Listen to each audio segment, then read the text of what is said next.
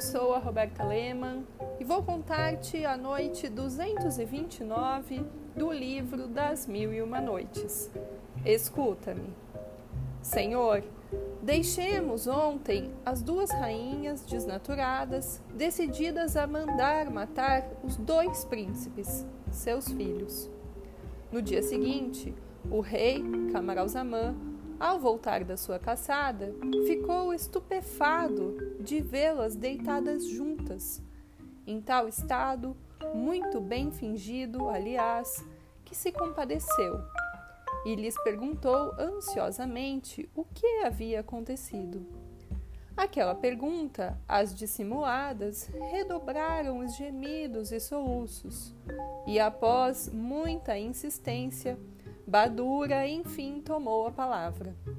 Senhor, disse, a justa dor que nos aflige é tal que não deveríamos mais ver o dia após o ultraje que os príncipes, vossos filhos, nos fizeram com uma brutalidade sem par. Por uma combinação indigna do seu nascimento, a vossa ausência lhes deu a ousadia e insolência de atentar contra a nossa honra. Dispensai-nos de falar mais. A nossa dor bastará para dar-vos a compreender o resto. O rei mandou chamar os dois príncipes e teria tirado as suas vidas com as suas próprias mãos, se o velho rei Armanos, que estava presente, não o detivesse.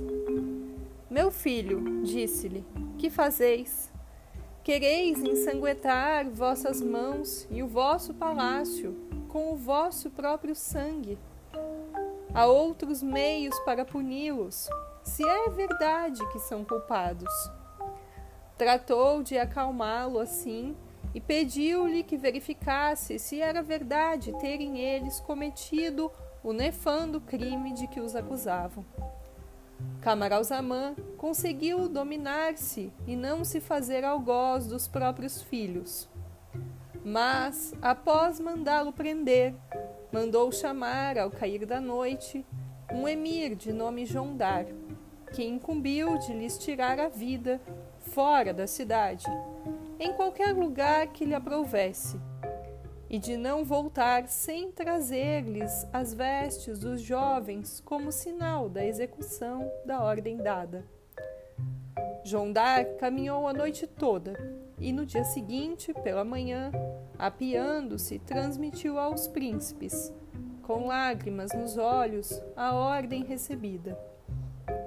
Príncipes, disse-lhes, essa ordem é muito cruel e para mim é uma mortificação das piores ter sido escolhido para ser o seu executor. Provera a Deus que tal missão eu pudesse me dispensar. Cumpra o vosso dever, responderam-lhe os príncipes. Bem sabemos que não sois a causa da nossa morte, e nós vos perdoamos de todo o coração. Assim, os príncipes se abraçaram e se despediram com tamanha ternura que por muito tempo não conseguiram se separar. O príncipe Assad foi o primeiro que se dispôs a receber o golpe mortal. Começai por mim, disse, para que eu não tenha o desgosto de ver morrer o meu irmão Amjad. Amjad opôs-se e Jondar não pôde, sem chorar ainda mais, testemunhar tão sublime disputa, que denotava a sincera e perfeita amizade que os unia. Terminaram, enfim, as divergências, pedindo a Jondar que os atasse juntos e os matasse ao mesmo tempo. Não nos recuseis este consolo de morrermos juntos dois infelizes irmãos que somos, que tudo tiveram em comum desde que nasceram, inclusive a inocência do crime de que nos acusaram.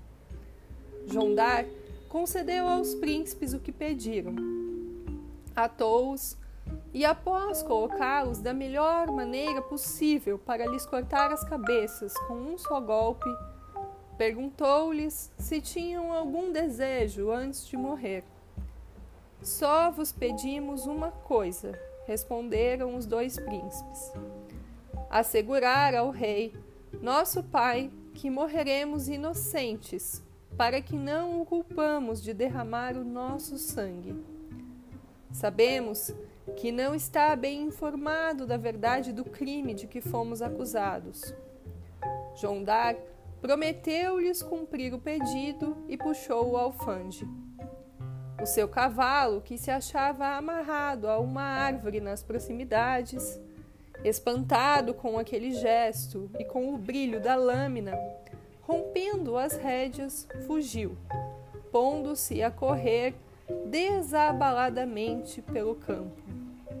Era um cavalo de elevado preço, ricamente arriado, cuja perda foi muito entristecida por Jondar.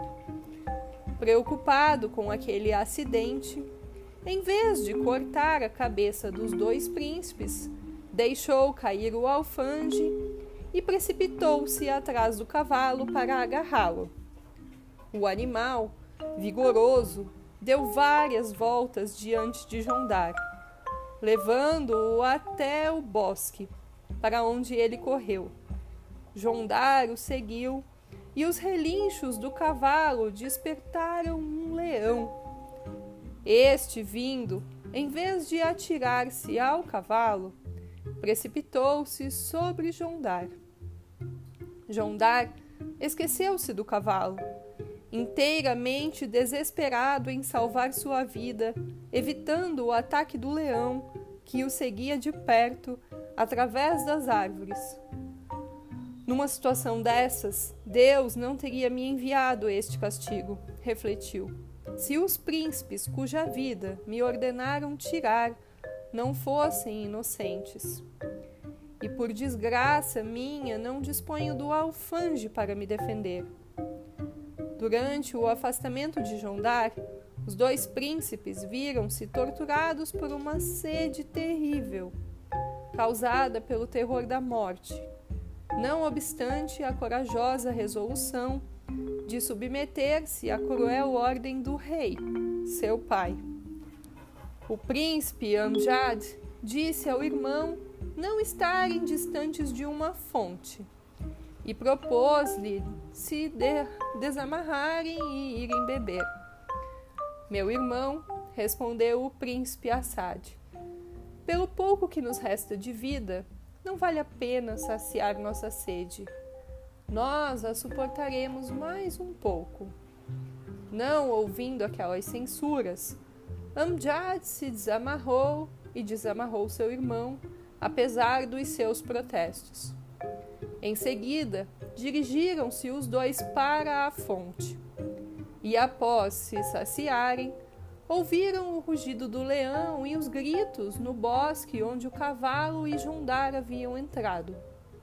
Amjad, pegando o alfange do qual Jondar se desembaraçara, disse a Assad: meu irmão, corramos para salvar o infeliz Jondar. Talvez cheguemos a tempo para livrá-lo do perigo que o ameaça. Os dois príncipes não perderam mais tempo e chegaram ao lugar precisamente no instante em que o leão acabava de abater Jondar. O leão, vendo que o príncipe Amjad avançava para ele de alfange levantado, largou a presa e atacou-o com fúria. O príncipe recebeu-o com intrepidez, dando-lhe um golpe com tamanha força e destreza que o fez tombar morto. Quando Jondar percebeu que devia a vida aos dois príncipes, lançou-se-lhes aos pés e agradeceu-lhes o que haviam feito com palavras que demonstravam todo o seu reconhecimento. Príncipes, disse-lhes, levantando-se e beijando-lhes as mãos, com lágrimas nos olhos. Deus me livre de atentar contra a vossa vida após o inestimável auxílio que acabais de me prestar. Ninguém censurará o emir Jondar por tão grande gratidão. O serviço que vos prestamos, responderam os príncipes, não deve impedir-vos de cumprir a ordem recebida. Peguemos antes o vosso cavalo e voltemos ao lugar onde nos tinhas deixado. Tiveram pouco trabalho para agarrar o animal, que, tendo perdido a fogosidade, se detivera. Mas, quando voltaram às proximidades da fonte, não conseguiram persuadir o emir Jondar a matá-los. A única coisa que eu tomo liberdade de vos pedir, disse-lhes eles, é pegardes das minhas vestes o que posso dar-vos e ceder-me as vossas. Além disso, fugi para longe, a fim de que o rei, vosso pai, não mais ouça o vosso nome. Os príncipes foram obrigados a concordar com o que ele exigia. E após lhe entregarem as respectivas vestes, cobrindo-se com o que ele lhe cedeu das suas, o emir Jondar entregou-lhes todo o ouro e prata que trazia e despediu-se. Quando o emir Jondar se separou dos príncipes, atravessou o bosque, onde tingiu com o sangue do leão as vestes dos dois jovens e continuou o caminho até a capital da ilha de Ébano. À sua chegada, o rei Camaralzaman perguntou-lhe se fora fiel na execução da ordem recebida. Senhor, respondeu Jondar, apresentando-lhe as vestes dos dois príncipes. Eis aqui as provas. Dizei-me, respondeu o rei, de que modo receberam o castigo? Senhor, disse o emir, receberam-no com admirável firmeza e com resignação aos desígnios de Deus, demonstrando assim a sinceridade com que faziam profissão do seu credo, mas, sobretudo, com enorme respeito por vós e com inconcebível submissão. Morremos inocentes, disseram-me, mas não protestamos. Recebemos a morte das mãos de Deus e perdoamos ao Rei, nosso Pai Sabemos muito que não lhe contaram a verdade.